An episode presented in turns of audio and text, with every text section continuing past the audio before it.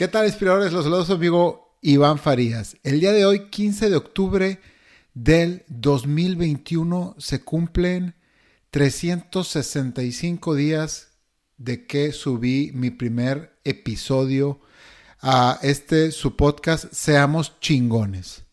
Y este capítulo lo voy a dedicar para hacer el podcast de aniversario y se llama Las cosas que he aprendido en un podcast de en un año.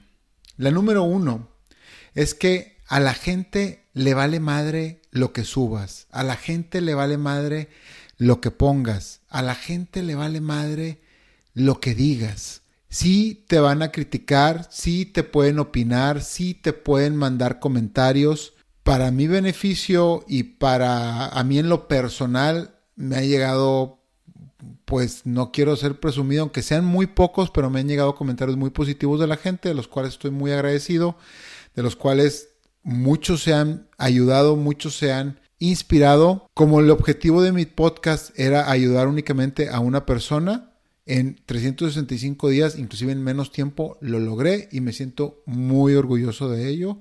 Y espero en lo que queda de mi, espero que sea una larga vida, poder volver a ayudar a más gente y que más gente se sienta inspirada o se sienta que puede hacer más con su vida, que es lo el punto principal de este podcast Seamos chingones. El punto número dos, que anoté aquí en mi, mi libretita, se requiere muchísimo compromiso, bastante. Al principio de este podcast, como lo habrán notado muchos, yo empecé haciendo bastante contenido, bastante, bastante, bastante. Así hasta, llegué a hacer hasta cinco podcasts en una semana. Ahorita a duras penas hago un capítulo cada 15 días. ¿Por qué? Obviamente tengo otras cosas en la cabeza, tengo otras prioridades. No lo he querido dejar porque yo sé que hay gente que se ha beneficiado o que se puede beneficiar de este podcast. A lo mejor no hoy, a lo mejor en cinco años, o a lo mejor en 10 o a lo mejor en 15. Pero bueno, para, para decirles lo que he aprendido en este año es que se requiere bastante compromiso para estar sentado aquí en un micrófono frente a ustedes o inclusive aunque sea por audio porque empecé por audio y luego ya cambié a formato de, de video y metí la, bueno, cambiar la plataforma de YouTube. Espero muy pronto estar en TikTok. Se requiere bastante compromiso. Bastante compromiso porque en mis tiempos libres, en vez de estar sonceando, en vez de estar haciendo otra cosa, pues hago mi Google Notes y empiezo a hacer mis capítulos y empiezo a poner el contenido para poder ponerlo aquí frente a esta cámara o frente a Spotify y que ustedes lo puedan escuchar. No es fácil salir en video. Para nada. Más que nada la... Bueno, a mí no me da pena mostrar mi cara. A mí no me da pena mostrar mi, mi escenario que no vale madre con esos percheros que por cierto muy pronto los voy a quitar por obligación porque van a venir a hacer aquí unas remodelaciones. Pero no es fácil salir en video. No es fácil hablar en audio. No es fácil cagarla y que te valga madre. Es son habilidades que tuve que aprender, son habilidades, como lo decía antes, a la gente le vale madre. Entonces, son habilidades que tienes que saber, son, bueno, son cosas que tienes que saber y tienes que tener muy en mente que hagas lo que hagas, alguien, a alguien no le va a parecer y te lo va a decir y vale madre, tu vida va a seguir siendo igual. Pero independientemente de todo eso, no es fácil. Video también es difícil. Mis primeras veces fue difícil ponerme aquí en la cámara. Fue difícil de el, me vale madre. Cuarta cosa. En la cuarta. Me pongo nervioso en las entrevistas con la gente. Y la, la única gente que ha estado en mi podcast son amigos míos, son conocidos míos. Y aún así me pongo nervioso. Es impresionante cómo te llega ese nervio porque yo lo escucho y parece una plática normal, pero yo por dentro estoy nervioso de no cagarla. Y vuelvo lo mismo, no es fácil. De no cagarla y no poner que no se me vaya algo, que no se me vaya una idea, que no se me vaya una pregunta, que, que no pueda escuchar bien lo que la otra persona me está diciendo, porque creo que es lo más importante, que yo pueda escuchar bien a la otra persona, que tenga lo que le llaman en inglés el active listening, que esté atento a cada palabrita que dice, a cada detalle, para regresarle con una pregunta a pesar de que la pregunta no esté en mi script. Creo que eso es lo más importante y no es nada fácil. Y lo confieso, me pongo muy nervioso. Espero que mis próximos invitados, que mis poco, yo sé perfectamente que poco a poco y con práctica voy a ir mejorando esa parte y voy a dejar ese nervio. Algo muy importante de mis, eh, creo que con el que menos me puse nervioso fue con Omar, con el de eh, mi, mi, amigo que, que, se puso bien mamado y que bajó unos kilitos de más porque no tenía muchos el cabrón, pero le metió duro al gym y está, se puso como, su rayadero a sus 45 años y sigue igual cabrón. Muchas felicidades Omar, eh, bien por ti. Es un pinche retazo lo que hiciste y lo que sigues haciendo. Pero bueno, con él me puse menos nervioso Omar y yo tenemos muy buena relación y, hablamos muy bien. También con Luis me puse menos nervioso. Bueno, no es cierto. Con Luis, que fue mi primero, con él me puse más nervioso porque fue el primerito de todos. Omar le hizo muy fácil y, hizo que me sintiera muy cómodo. La otra fue Adria. Adria es amiga mía, amigaza, es obviamente más amiga de mi esposa, pero la queremos mucho aquí en la casa. Adria es muy buena, Adria se dedica a, o se dedicaba y salía en Milenio Televisión, entonces Adria tiene experiencia para hablar en el micrófono, para seguir una plática, para seguir una entrevista que yo no tengo. Entonces, Adria, me, Adria agarraba la plática y la ponía, me ponía en un nivel muy interesante cuando me veía que me caía y se lo agradezco bastante y le aprendí bastante a esa plática con Adria. Pero bueno, me pongo nervioso, es difícil, no es fácil y mi reto es en mis siguientes entrevistas tener, tener mejor control y dejar un poquito los nervios de, estar en el podcast, en el micrófono.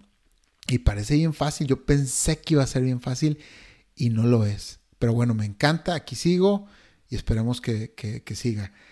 El último el último que, el punto que tengo, el quinto de lo que he aprendido en este podcast, el audio es un pinche tema. No es cualquier pendejada, no es cualquier, agarra este micrófono, este micrófono que ven aquí, no se está usando obviamente, estoy usando este micrófono que tuve varios reviews, es un uh, audio técnica no es el megamicrófono, él está conectado a mis audífonos del celular únicamente como monitor. No es el mejor micrófono del planeta. El micrófono es un USB-C por si les interesa. Y se conecta también la entrada de audio que usan en los estudios y en los conciertos y toda la gente que le sabe el audio. Yo no le sabía el audio, sí conocía las entradas y conocí un poquito, no estaba tan perdido, pero el audio es todo un tema, no es cualquier estupidez. Mis primeros podcasts, si los van y los escuchan, van a escuchar una calidad de audio muy pobre. Y con el tiempo me compré otro micrófono. Bueno, con el tiempo fui aprendiendo y luego compré otro micrófono que era un micrófono de estudio donde atrapa todo el audio del cuarto. Y el problema es que arriba de mi, de, esta oficina donde estoy está el cuarto de mis hijos. Entonces, uno de mis hijos se mueve tantito en su cama, porque a la hora que grabo ya están dormidos, o se para el baño, o lo que, pasa, lo que sea, y se escuchaban los pasos en el podcast o si mi esposa pasaba por el pasillo o se metía al cuarto de los niños o, el perro, ese micrófono atrapaba todo el sonido y se escuchaba y no lo puedes, una vez grabado no lo puedes quitar, la gente que sabe de audio no lo puedes quitar.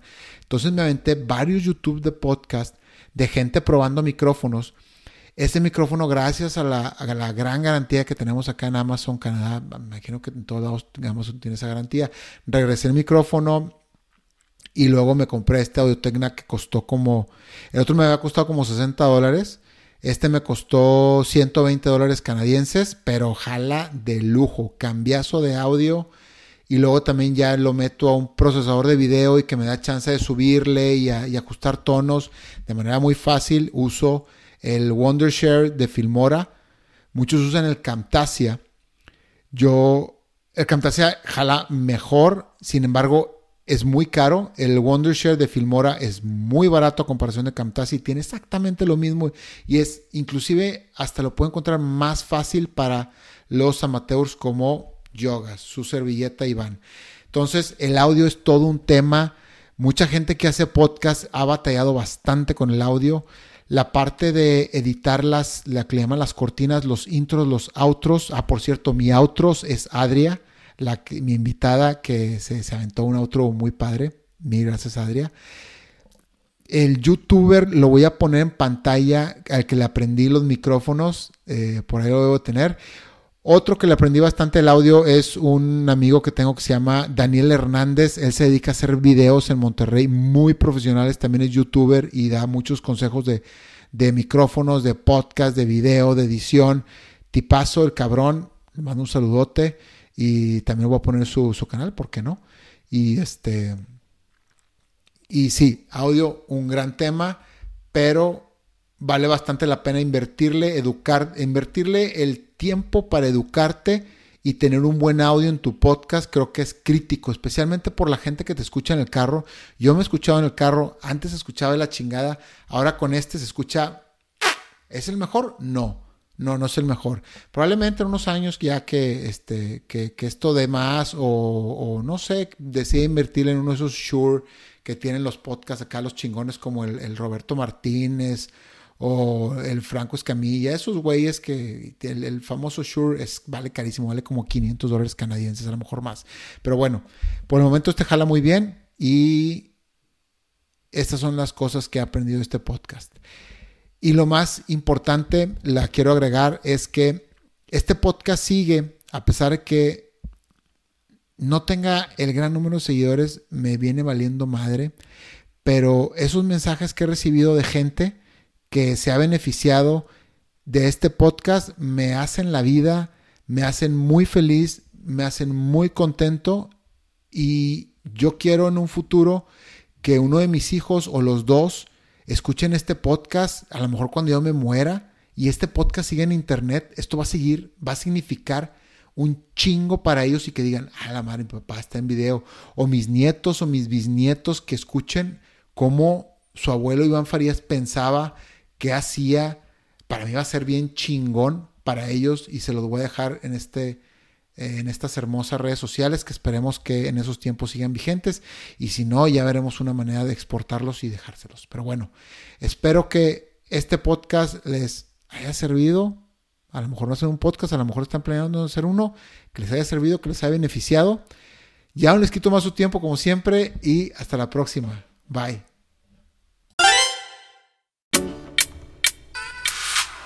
Gracias por llegar hasta el final del episodio. Si tienes una historia de éxito, una filosofía de vida o un buen hábito que te gustaría compartir, por favor escríbenos a ivan-farías.hotmail.com o por Instagram, arroba Hasta la próxima.